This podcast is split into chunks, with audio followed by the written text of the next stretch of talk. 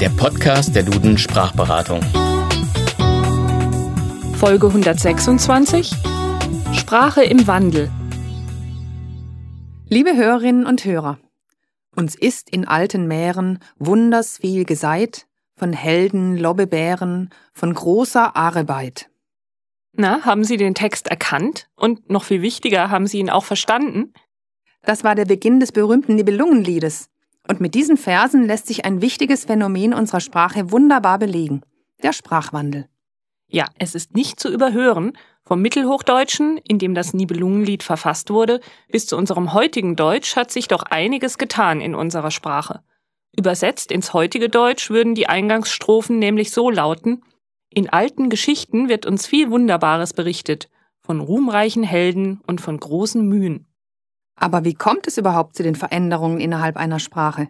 Welche gibt es? Und was sind die Hauptgründe für den Sprachwandel? Das schauen wir uns heute einmal genauer an.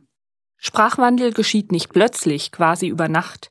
Er vollzieht sich sehr langsam, deshalb bemerken ihn die Sprecher einer oder auch zwei aufeinanderfolgender Generationen kaum. Jugendliche und ihre Großeltern können mitunter schon kleinere Verständigungsprobleme haben. Aber erst nach einer Zeitspanne von circa 200 Jahren können die Veränderungen so drastisch sein, dass man die älteren Texte kaum noch versteht. Ein ganz wesentlicher und simpler Grund für den Wandel liegt in der Veränderung der Umwelt. Neue Dinge brauchen neue Namen, während andere Dinge und ihre Namen in Vergessenheit geraten. So wurden uns im Laufe des 20. Jahrhunderts neue Wörter wie Flugzeug, Kreditkarte oder Zahnimplantat beschert, während in den letzten Jahrzehnten zum Beispiel Wörter wie Setzkasten, Wählscheibe oder Bleilettern nach und nach verschwinden. Daneben kann es zu Verschiebungen in der Bedeutung einzelner Wörter kommen, zu Erweiterungen, zu Verengungen, Verschlechterungen und so weiter.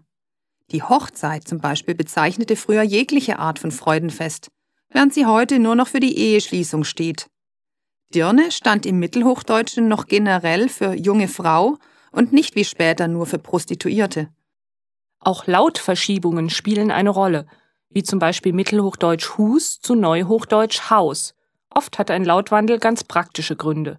Schnellsprecher verschlucken bestimmte Laute oder bilden sie an anderer Stelle im Mund, weil es einfach bequemer zu sprechen ist. Die zweite wichtige Frage ist nun die nach dem Warum. Warum verändert sich eine Sprache? Diese Frage lässt sich nur teilweise beantworten. Ein paar Haupttheorien gibt es aber doch.